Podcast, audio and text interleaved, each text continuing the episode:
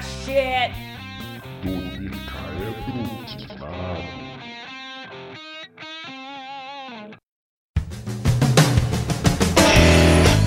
Bom dia, boa tarde e boa noite. Nós do Decaído Quinado estamos aqui dessa vez para falar sobre uma das séries que eu estava muito empolgado para assistir, que é o Mandaloriano. E com o lançamento da Disney Plus no Brasil, acho que essa é uma boa razão para a gente começar a fazer esse podcast sobre ele. O Mandaloriano é uma série de Star Wars baseada no universo Star Wars. Ela tem todo um sistema que é diferente do que a gente espera. Você não tem o personagem principal como sendo um usuário da força, eles não estão explorando diretamente aquele universo da filosofia dos Jedi, mas eles exploram o universo de Star Wars de uma forma muito legal. Eu sou o Jureg e, na realidade, eu estou muito empolgado com não ter um personagem principal como um usuário da força. Comigo estão o Glênio. E aí, Glênio, qual a sua palavra de hoje? Eu sou o Glênio e eu que tava desiludido com o universo Star Wars depois dos episódios 7 ao 9, agora encontrei a minha alegria em assistir Star Wars novamente quando eu voltei a assistir o Mandaloriano. E comigo também está o Thiago. Eu sou o Thiago, a criança P, e tenho dito: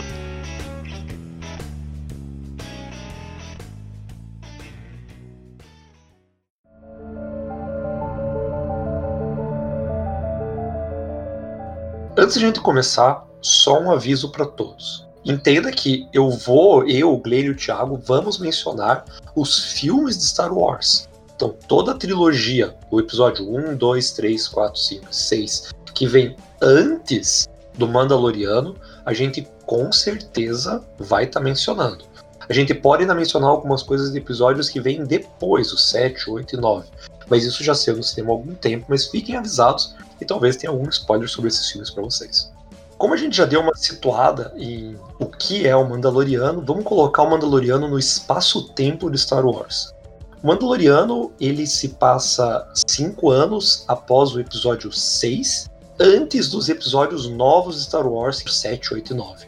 Na situação, no contexto de Mandaloriano, eles estão vivendo uma troca de governo. Então, o império foi derrubado e uma nova república está nascendo. Mas esse tipo de transição de governo não acontece do dia para noite como a gente espera que tenha acontecido no episódio 6. Então, a transição de governo vai ser bem calma, ela vai acontecer e mesmo cinco anos após o término do Império, você ainda tem pessoas que são fiéis ao Império, soldados imperiais trabalhando, e nesse contexto a gente é inserido numa nova, digamos assim, mitologia do universo Star Wars que são os Mandalorianos.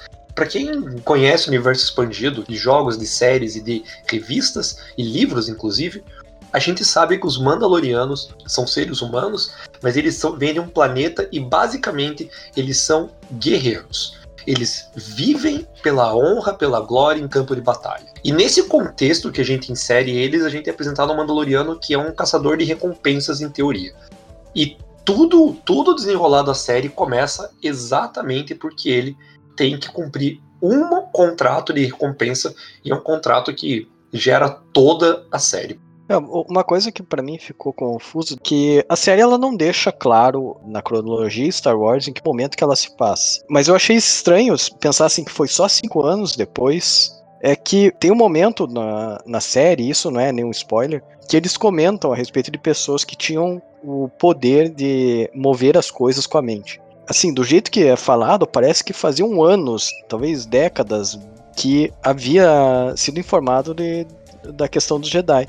Eles nem comentam na palavra Jedi. Então, para mim foi meio esquisito assim de pensar que houve a derrubada do Império pelas mãos de um Jedi. Eu imagino que isso tenha sido amplamente difundido depois Fofocado. da fofocado. fofocado, exato. E cinco anos depois tem alguém falando, ó, oh, ouvi falar há muito tempo. Isso eu achei meio estranho tem uma coisa que a gente tem que pensar aqui quando a gente considera essa timeline. Cinco anos depois do Retorno de Jedi, na verdade é 30 anos depois do episódio 3, que é quando tem a Ordem 66. Então a Ordem Jedi ela era forte até o episódio 3. Quando acontece a Ordem 66, os Jedi são praticamente extintos, ou então exilados, e muito do que acontece no universo é que as pessoas ouviram falar dos Jedi, ouviram falar de quem eles eram, mas não viram, não tiveram nenhum tipo de experiência próxima com os Jedi, além daquilo que contaram ou daquilo que foram pra guerra com eles há muito tempo. Então eu acho que num período de 30 anos em uma galáxia gigantesca, é bastante plausível que as pessoas não tenham um conhecimento aprofundado do Jedi. Porque é a mesma coisa, quando a gente fala de coisas que aconteceram há 30 anos na, na nossa vida, no nosso mundo, muitas vezes a gente começa a ouvir aquele, ah, porque é, eu tava lá e eu vi e era assim. Daí outra pessoa fala, ah, não, mas eu vi de tal jeito, ou então fulano me contou que foi de outro jeito, e começa a ter aquele burburinho. Então talvez as pessoas até ouviram falar do Jedi, ouviram falar que eles eram generais nas guerras, que eles eram participantes das guerras clônicas, mas numa outra condição, numa condição de praticamente de soldados, e que quando você quer voltar para a noção do Jedi como é, guardiões da paz ou como usuários da força, simplesmente, você vai ter que voltar muito mais no lore de Star Wars para ter esse tipo de conceito. Então é uma coisa que se perdeu com muitos anos, não foi de uma hora para outra, pelo menos na minha opinião. Eu acho que eu consigo endossar essa tua opinião colocando o próprio episódio 4, quando o Obi-Wan tá ensinando o Luke e ele olha pro Luke e diz: "Ah, você tem que acreditar na força". E a única frase que o Han Solo olha e diz: "Eu viajei a galáxia inteira e eu nunca encontrei essa força". E embora muita gente pegue aquilo como uma coisa, a frase de um ateu, tem que lembrar que a força não é uma religião como nós temos no nosso mundo, que não é algo palpável. Literalmente, as pessoas conseguem controlar a mente de outras pessoas e mover objetos usando a força do Star Wars. É algo que é extremamente palpável. Então, o que ele diz é exatamente que, durante a vida dele inteira, ele nunca encontrou um usuário da força ou alguém que dissesse a força é uma coisa. E é isso que o contexto ali te mostra aqui. Então é normal que eles ali, 30, 35 anos depois, já não tenham essa noção também. E eu acredito que é importante ressaltar isso. Durante as guerras clônicas, os Jedi eram vistos muito mais no campo de batalha como generais e etc. E até isso era um motivo de discussão, de divisão dentro do próprio do, da própria ordem Jedi do que como os usuários da força em si, como a gente tem na, na nossa noção, né? Então, dentro do universo Star Wars, isso faz muito sentido. E sem contar que eu imagino que durante o reinado do Império, eles tenham feito muito tipo de, entre aspas, propaganda para apagar o Jedi da memória do povo, né? Eles não queriam que a Ordem Jedi se reerguesse. Então, quanto mais escondido isso fosse, melhor. E é, eu imagino, pelo menos, que esse seria um ponto forte das ações do Império de maneira geral, né? Mas essa questão de em que ponto na cronologia está o Mandaloriano me faz pensar na questão de será que qualquer pessoa pode assistir o Mandaloriano mesmo não tendo acompanhado os filmes? Porque eu, tenho exemplo de uma pessoa que eu, que eu sei que já assistiu a primeira temporada e ela achava que a criança, né, o, o, o chamado Baby Yoda, era realmente o Yoda criança. Então, que era né, antes ainda, bem antes do episódio 1. É, como é que fica daí?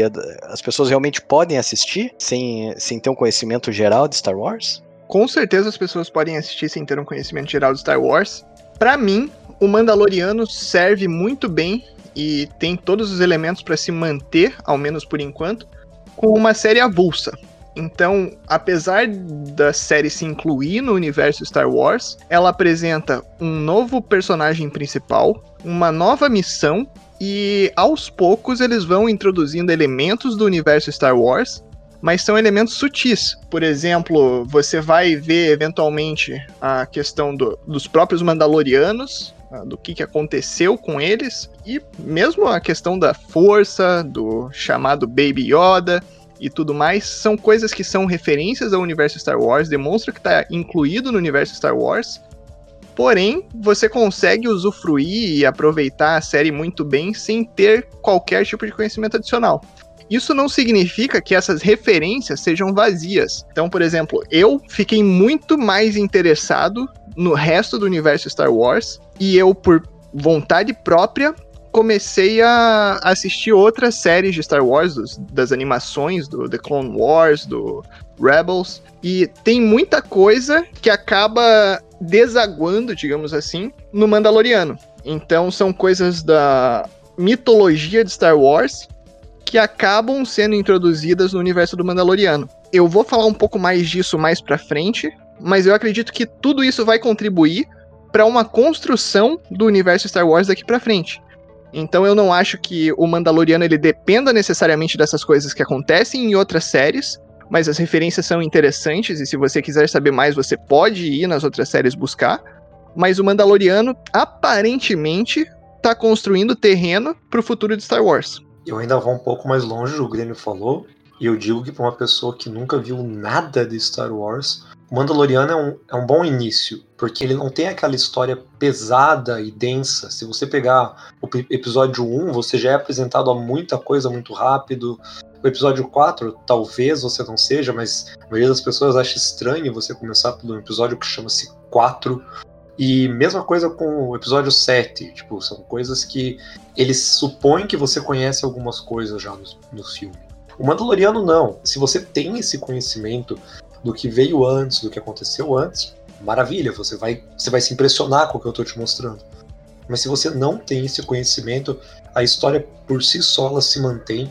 E na verdade a narrativa do Mandaloriano é muito boa para uma pessoa que nunca viu nada de Star Wars porque não é uma narrativa focada extremamente naquela política do universo, no que aconteceu no universo, no passado do universo. Tudo que você precisa saber, ele vai te mostrando pouco a pouco. Às vezes até eu, eu achei que alguns episódios da primeira temporada foram até meio parados, mas depois você entende que é porque para quem conhece Star Wars é óbvio que aquilo não precisava ser dito às vezes, ou ser tão explicado com calma, mas no contexto de uma série acho que fica interessante desse jeito. E no que a primeira temporada foi lançada, muita gente também se referiu ao fato de Mandaloriano parecer muito com os filmes de faroeste que existiam antigamente. Então, o Mandaloriano, enquanto um cavaleiro solitário, fazendo suas missões, encontrando pessoas, entrando em novas cidades, tem um público para isso também que não é necessariamente o público de Star Wars. E é um público que vai aproveitar a história de Mandaloriano e os episódios de Mandaloriano um motivo para afirmar que não é necessário conhecer o resto do universo Star Wars para aproveitar o Mandaloriano. É só uma aventura que tá se passando no universo Star Wars. Para mim, que só assisti os filmes, assim, não com grande interesse em querer me aprofundar na história, eu achei ela bem redondinha. É impressionante a quantidade de informação e de forma simples que eles conseguem colocar isso em oito episódios de 30 a 40 minutos ali. Eu acho que eles fizeram um ótimo trabalho nesse ponto concordo que você pode iniciar no mundo de Star Wars a partir desse seriado. Eu acho que é uma linguagem muito mais simples, muito mais fácil de ser assimilada. E também acredito que você pode consumir o Mandaloriano sem precisar se importar com os outros Star Wars, da mesma forma que o Grêmio falou aí. Duas coisas que me lembraram na hora que eu estava assistindo o Mandaloriano foi que a história do Mandaloriano, né, da, do protagonista, ela me lembrou muito, tipo, uma aventura de RPG, um joguinho de RPG, porque ele tem as missões dele para serem feitas.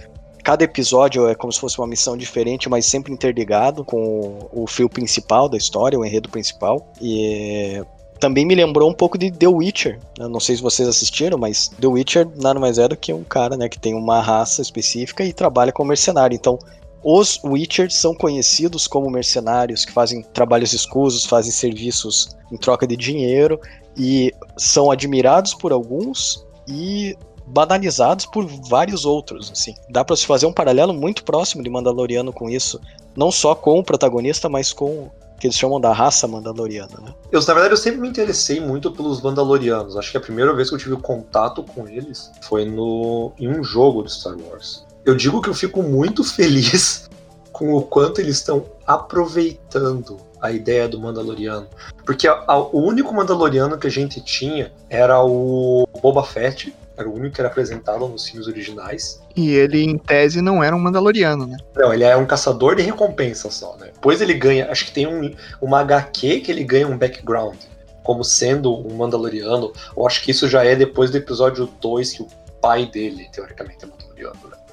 Mas ter criado esse contexto é uma coisa que, se a gente parar pra pensar, o Boba Fett, ele é um dos personagens de Star Wars, dos filmes originais, que é mais aclamado pelos fãs. E o Boba Fett não tem fala, gente. Desculpa, ele tem duas ou três falas em dois filmes que ele aparece. E uma das falas é ele gritando morrendo. Tipo, é uma coisa que é assustador você ver um personagem como o Mandaloriano, que nos primeiros episódios ele não é muito falante. Ele é o cara quietão mesmo, que vai lá e faz o que tem que fazer, e tem pouquíssimas, realmente, tipo, diálogos ou reflexões sobre a vida nos primeiros, acho que três episódios é assim. E ele tem um carisma enorme, simplesmente por ser quem ele é. E o fato dele ser, que nem o Thiago falou, parecido com um personagem de RPG, cumprindo missão, fazendo o necessário, isso faz a gente se identificar e ficar curioso com o que ele vai fazer em seguida. E isso é uma coisa que acontece também com o The Witcher. O Geralt, ele também é um cara assim que ele é quietão, resmunga a todo momento, ele parece não ter sentimentos. E ainda assim ele é muito carismático. É, eu não sei como é que funciona, né, essa, esse paralelo de por que, que a gente começa a gostar de personagem assim. Mas uma coisa que é, tem que admitir, eu não sei como é que eles fazem isso, mas é impressionante no Mandaloriano, tem alguns momentos que eles pegam e simplesmente focam no capacete dele, que ele usa o capacete o tempo todo, e ainda assim você consegue saber o que, que ele tá sentindo. Tem uma expressão, ele, né? É, ele não fala nada, você não vê expressão, ele só tá o capacete, mas ainda assim ele, eles conseguem te passar a ideia do que, que ele tá sentindo. Hein? E ainda no que o Joreg falou sobre os Mandalorianos, existe muito material sobre os Mandalorianos, e isso data de muito antes dos filmes.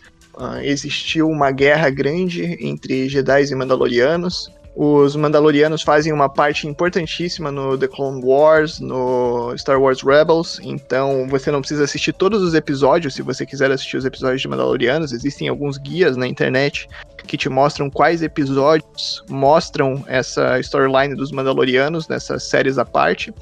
E como eu disse antes, não é que você precisa assistir tudo isso para gostar do Mandaloriano, mas é interessante se você quiser entender um pouquinho mais desses clãs que aparecem na tela, de tudo que está sendo dito, e até talvez vai fazer mais sentido para as próximas temporadas, acredito eu.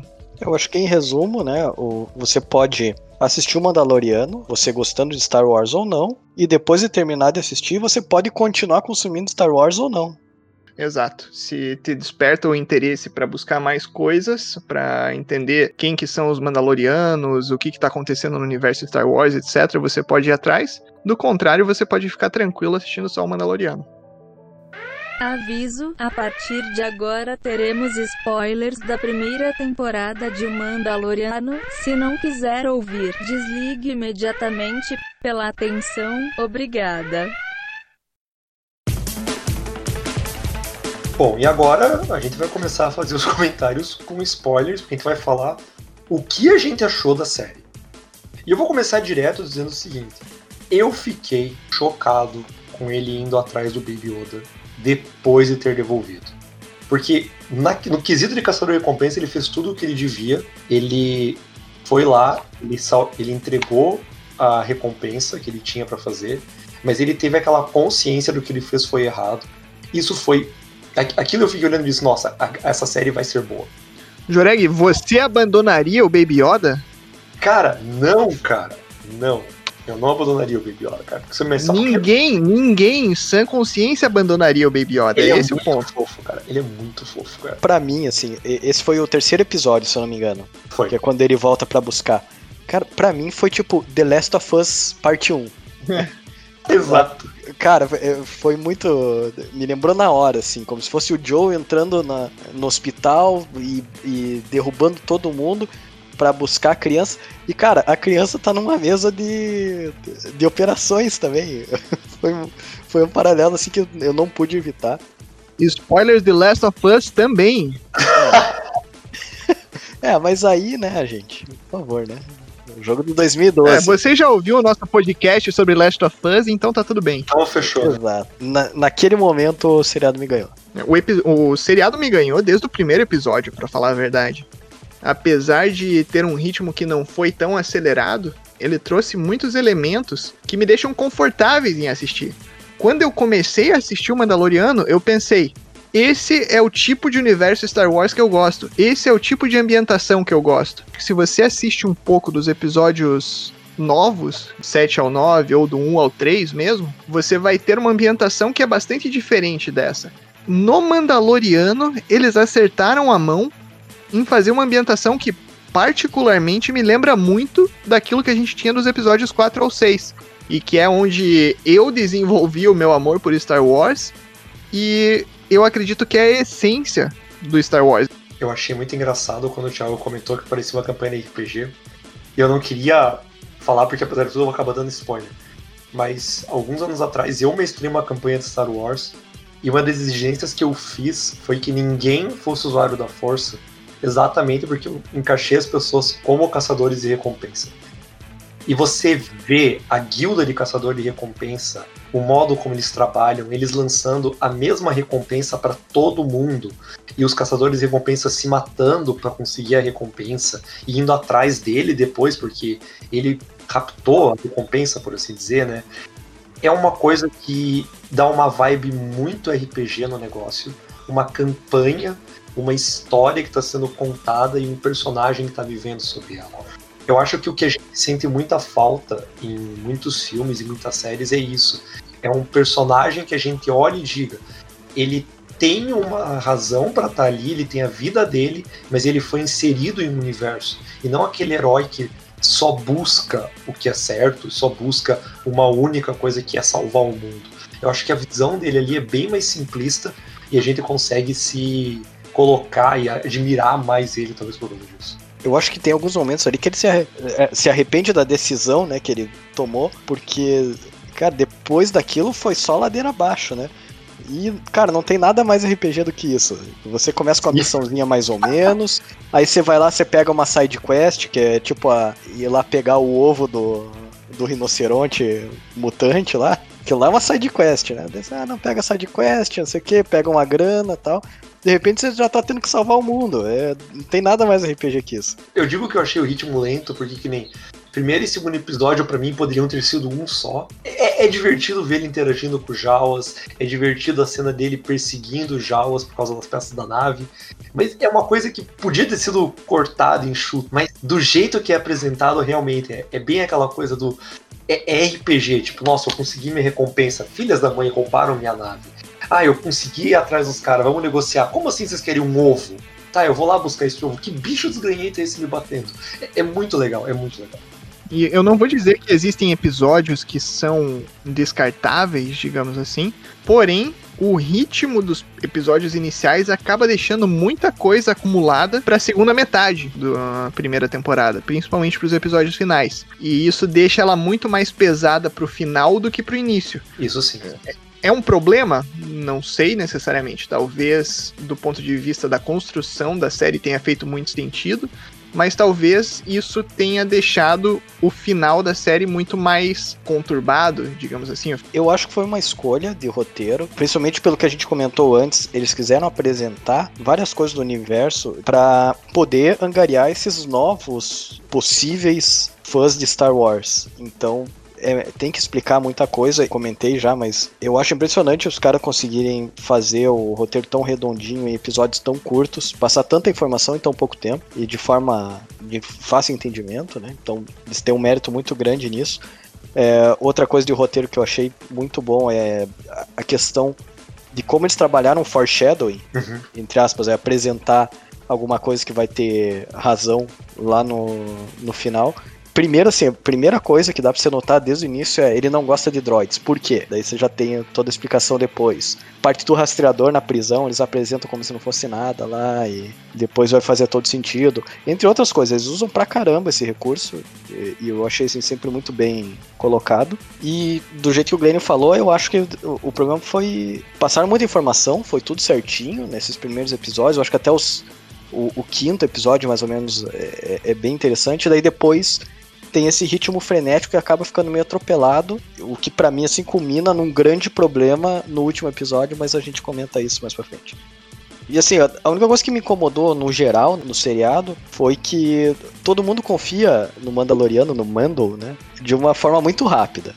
O cara que ensina ele a montar nos Blurg lá, eu não lembro o nome dele, a, a Gina Carano, aquela viúva no planeta lá do, no, em Sorgan. Eu entendo assim, né, que os capítulos são curtos, eles precisam fazer a narrativa andar, mas foi meio esquisito assim. Ah, pareceu Mandaloriano, eles já estão abraçando o cara, foi o melhor amigo já. O cara do primeiro planeta que ensina ele a montar, ele dá uma justificativa, né? Não é que eu confio em você, cara, é que Você vai tirar eles lá? Vou. Então beleza, cara. O pessoal tá vindo fazer causa aqui com o meu planeta. Tira eles daqui. Eu, eu, entendi que ele tinha essa motivação. Os outros personagens eu até vejo que eles estavam meio de. Ah, não, a gente não pode dar um arco tão grande de, de eles se aproximarem, né? Eles têm que se aproximar mais rápido. Mas sei lá, cara, eu, eu achei que ficou bem gostosinho de assistir. Apesar de tudo, eu não vejo eles tão. Não, eu, eu entendo o que você está falando, mas eu não vejo tão forte isso. Eu acho que é, é mais por causa do tempo da série mesmo. Uhum, não, eu concordo. É, é só um, um, adendo aí, eu acho. Isso até poderia ser trabalhado um pouquinho mais, porque eles, eles poderiam, por exemplo, dar mais tempo para isso, do desenvolvimento do personagem, e tirar outras cenas que, por exemplo, os caras faziam um flashback de redenção do, daquele droid assassino da guilda, que ele foi reformado, teve que aprender a andar, teve que aprender a, a servir chá e tal. Meu, resume isso numa fala lá, reprogramei ele, ponto. Mas, mas foi, foi, foi tão legal. Eu sei, foi desnecessário, eu concordo. Eu gostei muito daquele droid, só pra avisar. Tanto no, nos primeiros episódios, ele atacando a forma que como ele gira e, e ataca todo mundo, achei muito massa. Legal a forma que ele foi utilizado depois, mas cara, não precisava. Né? Tira um pouco disso aí para colocar algumas outras informações que podiam tornar a narrativa mais relevante. É, a narrativa mais crível, assim.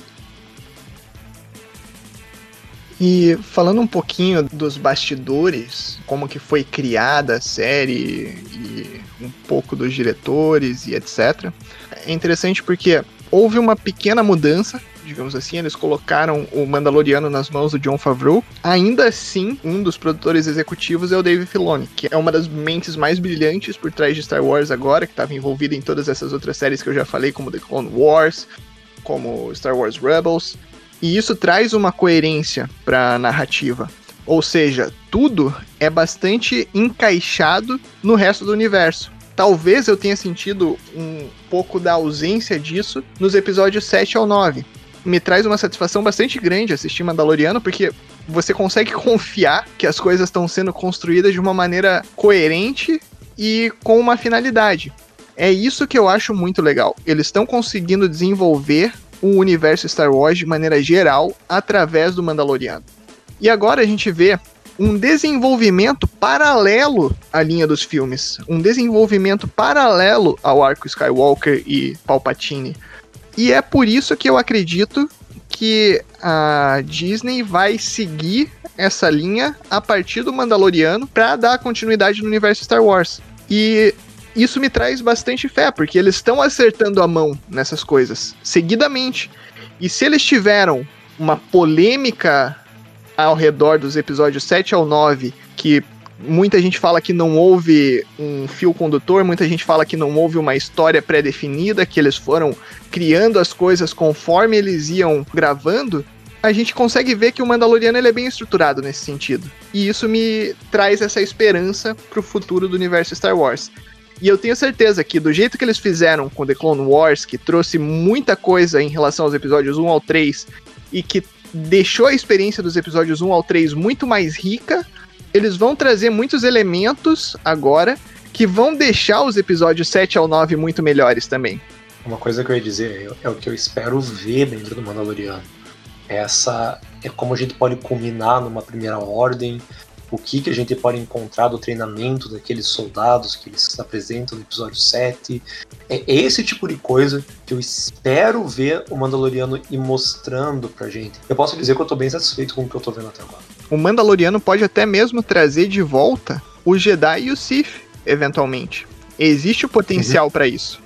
Eu acho que eu ficaria muito satisfeito se eles colocassem em algum momento um usuário da força, né, que estivesse do lado dos mocinhos e ele não fosse o personagem principal, ele fosse mais um. E isso seria uma visão muito diferente do que a gente teve sempre de Jedi. Sim. Nesse caso, um outro usuário da força, né? É, um outro usuário. É, porque afinal Baby Yoda tá lá, né? Quer dizer que ele é principal também, digo, o Baby Yoda é principal na série, não é secundário.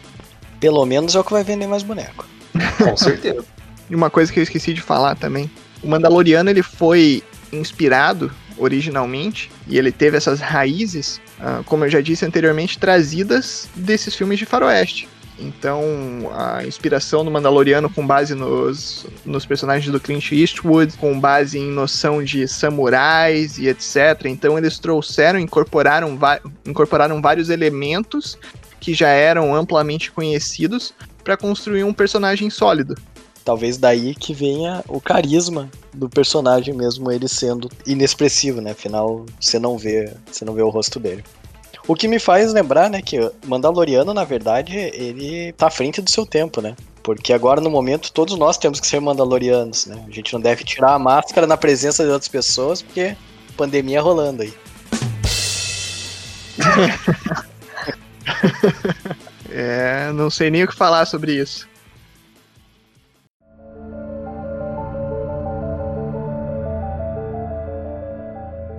A gente já elogiou, falamos tudo que a gente gostou. Agora vamos falar do que é ruim, de verdade. O que vocês acharam ruim?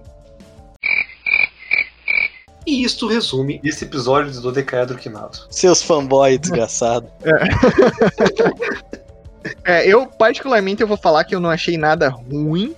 Tem coisas que talvez poderiam ser um pouco melhores, mas ruim, infelizmente, eu não, não consigo opinar. Eu posso dizer que eu senti um pouco de falta, por exemplo, quando nós temos a- o primeiro encontro dele com os Stormtroopers.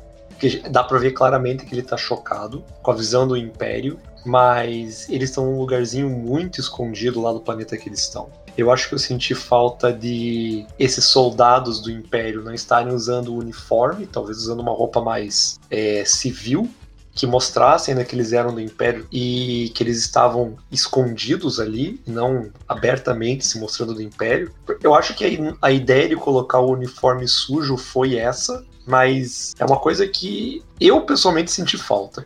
Porque eu acho que eles deviam colocar isso de que o Império não é mais o poder grande, que as pessoas estão ainda receosas quanto a eles, eles têm que se esconder um pouco, que não é em todo lugar que eles podem agir livremente. Uma coisa também que eu, que eu senti um pouco de falta: localização em planetas. De dizer, nós estamos em tal planeta, essa guilda é a guilda tal, dá nome para as coisas. Eu sei que para que nem a gente falou, se você for pensar numa pessoa que nunca viu nada de Star Wars, isso é totalmente indiferente. Mas existe mais de uma guilda de caçadores de recompensa. Às vezes você não sabe se eles estão num mesmo planeta ou não. Embora você tenha a noção de que ele viajou, você não sabe para qual ele foi em seguida. Ele para em Tatooine em algum momento e você, se você não tem aquela, aquele conhecimento de Tatooine, você não sabe o planeta que é na hora. Eu, eu acho que eles podiam ter aproveitado isso um pouco melhor. Mas, em geral, cara, eu não tenho uma coisa pra reclamar da série. Eu acho a série muito boa. Né, mas assim, eu digo que não é só a questão dos planetas. Os próprios personagens eu achei difícil de pegar. Por exemplo, eu falei, né, que a, a, é a Gina Carano, eu só decorei o nome dela porque é cara. O outro carinha que morreu lá, eu não lembro o nome dele. Aquela viúva lá que era importante na- no planeta de Sorgan, eu acho que em nenhum momento fala o nome dela também. O nome do próprio Mando, que, que fala lá, eu acho que fala uma ou duas vezes, eu não lembro qual nome que é dele. E o nome dele não importa. É, então, assim, nomes não importam. ele- Eu não lembro o nome de ninguém. Eu sei quem são as pessoas e tal. Eu até nem decorei o nome do Exposito lá, que é o, que é o vilão. Eu Cara, não lembro o nome dele agora também. você já assistiu Dark? tá, tudo bem. Essa foi a melhor reação de todas. É, esquece tudo que eu falei. Agora vai lá, Thiago. Você que quer reclamar das coisas, bota a boca no trombone. Finge que você não tá entre fãs de Star Wars. Minha reclamação, você é o cara que vai meter o dedo na ferida. Eu achei o último episódio uma porcaria. Eu achei que ele foi muito mal feito. Eles fizeram, tipo, a solução de fuga do cerco deles lá foi muito forçada. A batalha foi mal executada, cara. Tipo, os movimentos, foi tudo meio esquisito. Em um momento estavam rodeados de Stormtrooper, no outro estavam os quatro sozinhos num canto, e Stormtrooper meio espalhados no outro. Daí logo depois aparece mais uns 50. Mas pra mim, assim, o, o pior de tudo foi a questão como eles usaram o, aquele droid como um deus ex machina, né? Assim, eu entendo dele ter ido lá e pegar o- a criança de volta, com os caras que estavam com aquelas bikes lá, porque era a função dele, tinha que proteger a criança. Então ele vai lá, mata os caras, pega a criança. O que, que eu penso? Tem que proteger a criança? Volta pra nave, liga os procedimentos de segurança que o Mando tinha falado lá. Pra mim isso faria sentido, e daí eles que arranjem uma outra rota de fuga. Podia ter qualquer solução de, de roteiro ali que eles podiam resolver. Mas não. O cara vai lá, coloca o, o Baby Yoda como se fosse um escudo humano no peito dele, vai no meio de 80 Stormtrooper, começa a dar tiro pra tudo quanto é lado. Aí depois de. Que ele ainda consegue entrar lá. Ele deixa o Baby Yoda com a com a Gina Carano lá para tentar salvar a vida do, do Mandaloriano, que não faz sentido pro protocolo dele que era só para salvar a criança. E daí lá no final ainda, ele fala: ah, a gente não tem escolha. Pra gente escapar, eu vou ter que me autodestruir. e daí, tipo, tinha 10 Stormtroopers, sendo que ele lutou contra 80. Cara, ele tá desde o primeiro episódio tentando se autodestruir, gente. Tinha que levar ele pra um psicólogo, na verdade. Deixa ele. não, cara, Pra mim, assim, eu entendi que o motivo deles fazerem tudo isso foi pro Mandaloriano ter aquela redenção de entender que nem todo droid é ruim. O problema é quem faz a programação dele. Mas, cara, podia ter outra solução, sabe, de roteiro. Pensa um pouquinho melhor nisso. É, é, tipo, eles solucionaram de uma forma meio porca, eu achei. Isso sem falar naquele final piegas, né? Que a cara fala lá, ah, eu vou ficar aqui, na, naquele planeta, né, acho que é Navarro, Nevarro, Nevada, algo assim. Tipo, o lugar foi destruído pelos Stormtroopers, tá tudo destruído lá, não tem guilda, o lugar tem um rio de lava, e daí o outro cara ainda vai lá e fala, ah, não, Navarro é um ótimo planeta. E beleza. Fora que eles acharam, né, que aqueles últimos 10 Stormtroopers que explodiram eram os últimos Stormtroopers de todo o planeta, e agora o planeta tava seguro de volta. Quando que você vai começar a assistir a segunda temporada? Amanhã. Vou, vou ah, tá. começar tá. amanhã e eu espero que tenha resposta para tudo isso. Para algumas coisas, pelo menos tem.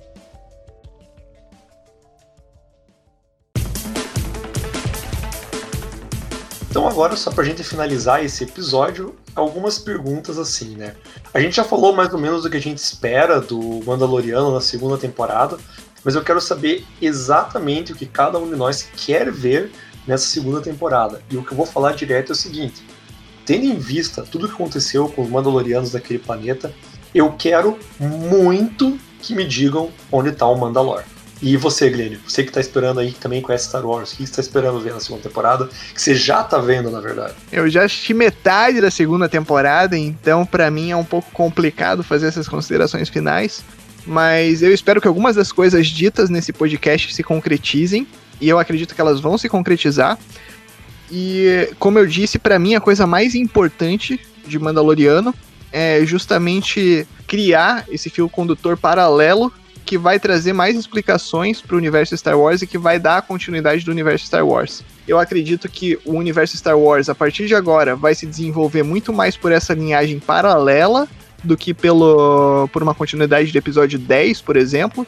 E mesmo que haja um episódio 10, eu acredito que ele vai beber muito da água de todos esses seriados que tem em paralelo, do Clone Wars, do Rebels, do Mandaloriano, porque eles estão trazendo elementos que são muito importantes e muito interessantes para o universo Star Wars. Então essa é a minha expectativa, sem dar spoilers da segunda temporada. E você, Thiago, que está consumindo agora o teu segundo produto da série Star Wars? Eu acho que eles vão começar a apostar mais nessa questão de séries derivadas. A Disney veio muito forte com o Disney Plus. O próprio universo da Marvel, eles estão trazendo muita coisa pro Disney Plus e apresentar outras coisinhas pormenores nos filmes. E eu acho que em Star Wars eles vão fazer mais ou menos a mesma coisa. Eles vão começar a medir público, como é que o público se comporta com as séries, com o que vai ser apresentado de forma secundária nas séries. E a partir disso, eles vão estabelecer o que, que vai pro cinema depois. Se eles vão continuar a história da Rey ou o legado dela, ou se eles vão meio que esquecer tudo aquilo que aconteceu, porque foi muito controverso, e passar a trabalhar mais no que está sendo apresentado no Mandaloriano, em outras séries que provavelmente eles vão começar a fazer mais para frente, porque de repente é o que está caindo mais na graça do público. Então, se você já viu Mandaloriano, aproveite e diga pra gente o que achou. Mande para nós no nosso Instagram ou no Twitter. Se não viram ainda, lembrem-se que o Disney Plus já está disponível no Brasil e assistam, porque vale muito a pena.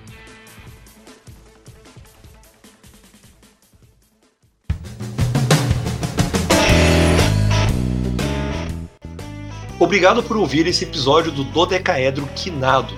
Quer ficar por dentro dos próximos? Fique de olho nas nossas redes sociais. Estamos no Twitter como arroba dodecaedroq e no Instagram como arroba dodecaedroquinado e também no Spotify. Aproveite e nos conte sobre o que achou desse episódio. Críticas, elogios e sugestões de assuntos são sempre bem-vindos. Um abraço e até breve.